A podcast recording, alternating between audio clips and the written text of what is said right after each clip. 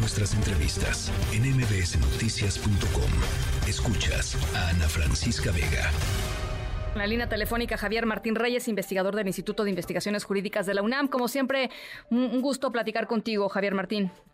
Hola, ¿qué tal, Ana Francisca? Como siempre, fue un gusto saludarte a ti y a todas las personas que nos escuchan. A ver, pues, de entrada, eh, las cifras que dice uno y las cifras que dice el otro son radicalmente distintas. Eh, el, diputado Ignacio Mier eh, habla de, que esta, digamos, que esta reforma solamente estaría afectando a 600 personas dentro del Poder Judicial de la Federación. Alito Moreno, que no sé si hay que creerle a Alito Moreno o no, el presidente nacional del PRI, pero está diciendo que son 50 mil las personas afectadas. Eh, la propia Suprema Corte de Justicia, el propio Poder Judicial, eh, no, no, no reconoce que hay 50 mil personas trabajando para, para, digamos, en el Poder Judicial, sino 5 mil 800. De entrada, eh, revisar esas cifras, Javier Martín. Sí, a ver, yo lo que te diría, Ana Francisca, creo que lo que revela esta discrepancia tan brutal y abismal de cifras de una cosa muy particular, que es el número de personas afectadas. Hay muchísimas dimensiones del, del problema pues es la premura y la falta de seriedad con la que se está dando esta eh, discusión. Yo creo que en una democracia, Ana Francisca, es perfectamente legítimo discutir cuál es el tipo de prestaciones que tienen que tener las personas eh, juzgadoras, creo que podemos discutir caso por caso cómo se han estado utilizando los recursos que hay, hay que decirlo, no estamos hablando de un solo fideicomiso, estamos hablando eh, pues de, de, por lo menos 13 fideicomisos que podrían ser afectados. Cada uno, Ana Francisca, tiene finalidades muy específicas, tiene reglas de operación distintas, fueron creadas en momentos diferentes y tienen montos involucrados, pues que pueden ir desde los prácticamente 100 mil pesos hasta los 4 mil, casi 5 mil millones de pesos en cada en cada fideicomiso. A ver, déjame, te, te interrumpo un segundo. Eso, eh, los nombres de los fideicomisos, los propósitos de los fideicomisos y los montos de los fideicomisos son información pública? Sí, por supuesto. A ver, digamos, eh, desde hace años ya, Ana Francisca, existe la obligación para todos los poderes, incluido el Poder Judicial, de publicar en el diario oficial de la Federación precisamente cuál es el estado de todos eh, sus ingresos y dentro de esos ingresos, por supuesto, entran todos los fideicomisos. Acá hay fideicomisos de la Suprema Corte de Justicia de la Nación, que son seis.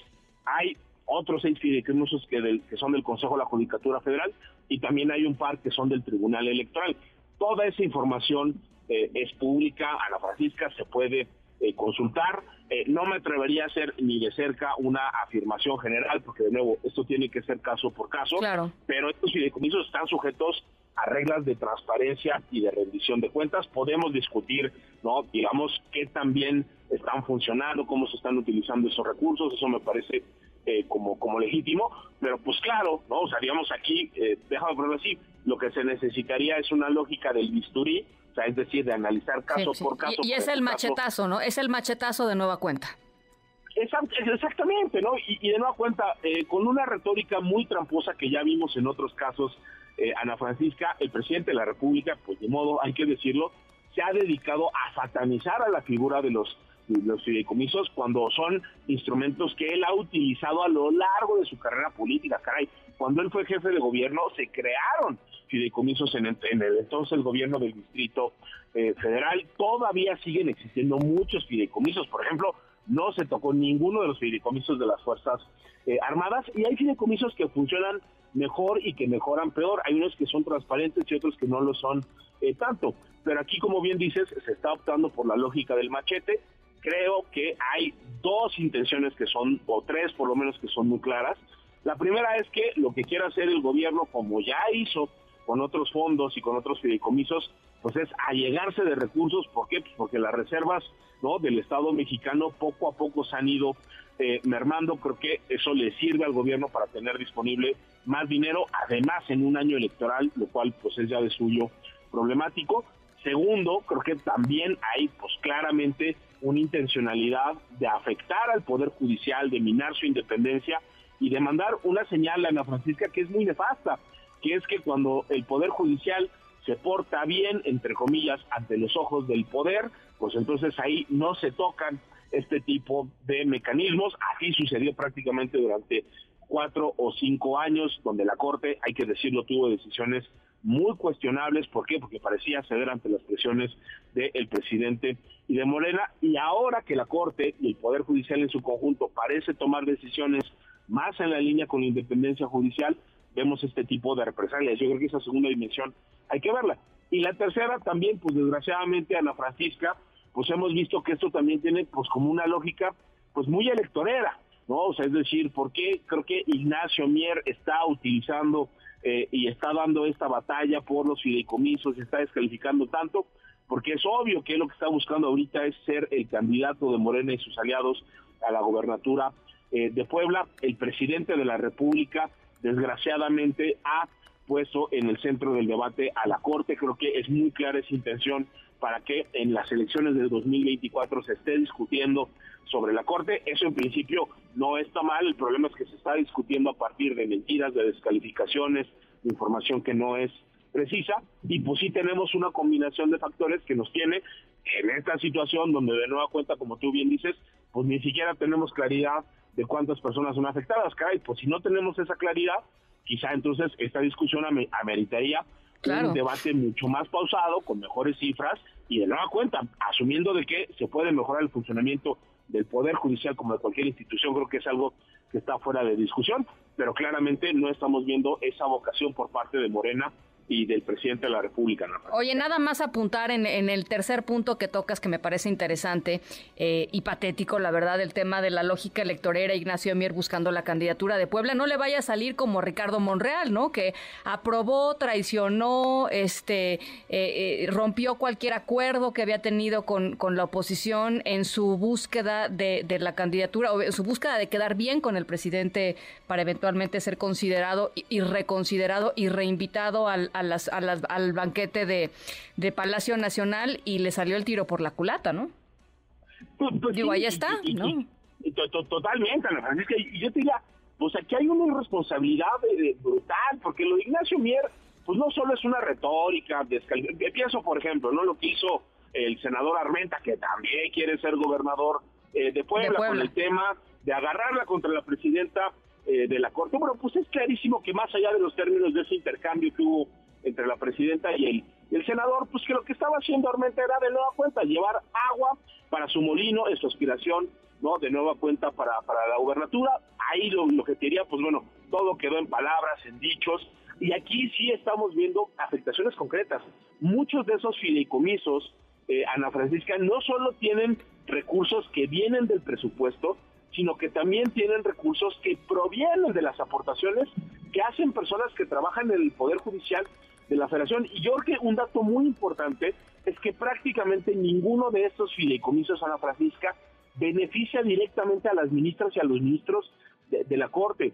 Estos son fideicomisos que están relacionadas con obligaciones de tipo eh, laboral, con prestaciones de tipo médico, por ejemplo, para gastos catastróficos, y los principales afectados con la desaparición de estos fideicomisos son personas trabajadoras del Poder Judicial de la Federación, que no es que tengan, este, ni mucho menos salarios millonarios ni que tengan unas prestaciones así eh, este, sí, descomunales, descomunales. ¿no?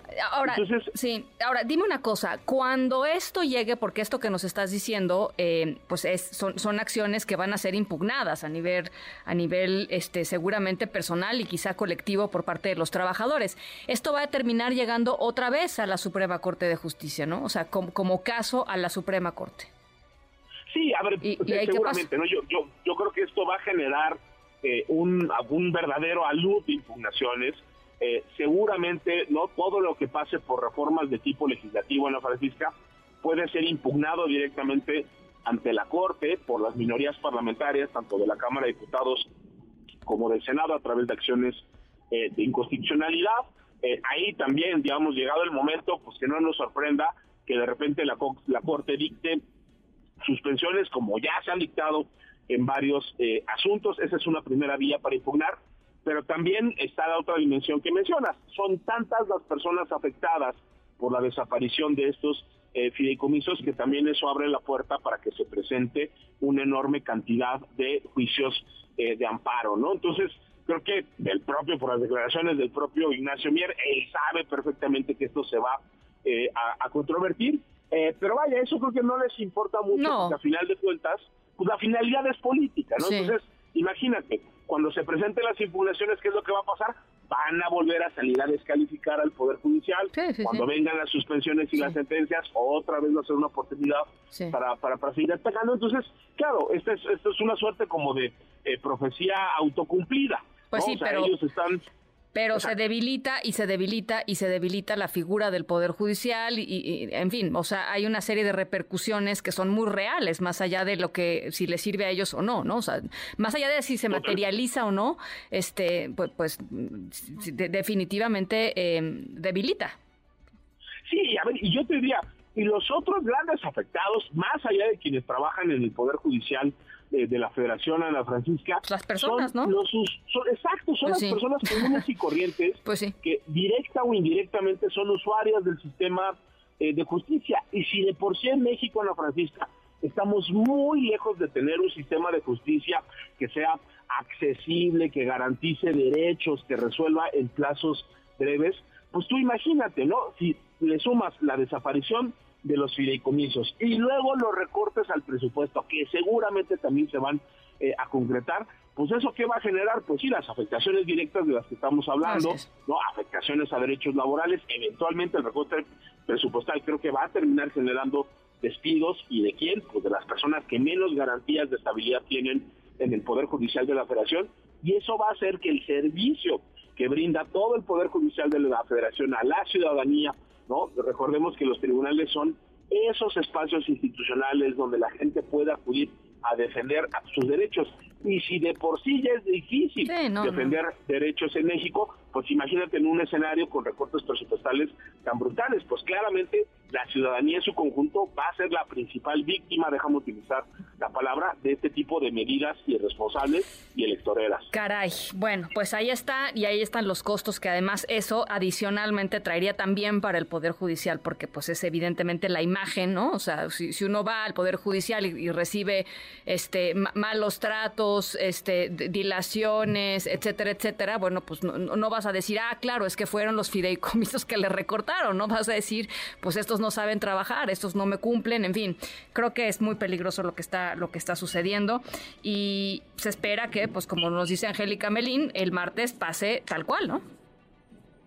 Sí, no, y, digamos, y esto pues ya es, este, déjame ponerlo así, un ejemplo más también de un poder legislativo, Ana Francisca, que desgraciadamente no asume el papel que tendría que tener, o sea, es decir, Creo que Morena y sus aliados han ganado las elecciones con las reglas del juego eh, vigentes, ¿no? Esa representatividad democrática que tienen, pues es indiscutible, pero sí esperaríamos que las personas legisladoras que están en la Cámara de Diputados y del Senado, pues independientemente de que sean militantes, simpatizantes o afines o no al presidente López Obrador, pues se tomen mucho más en serio eh, eh, su papel y valoren las razones buenas o malas ¿no? que de repente estén eh, sobre la mesa y aquí parece que como el presidente de la República ya mandó el mensaje de que hay que golpear al Poder Judicial y que como el presidente ya mandó el mensaje de que todos los fideicomisos este, son públicos eh, son eh, malos, son opacos y que favorecen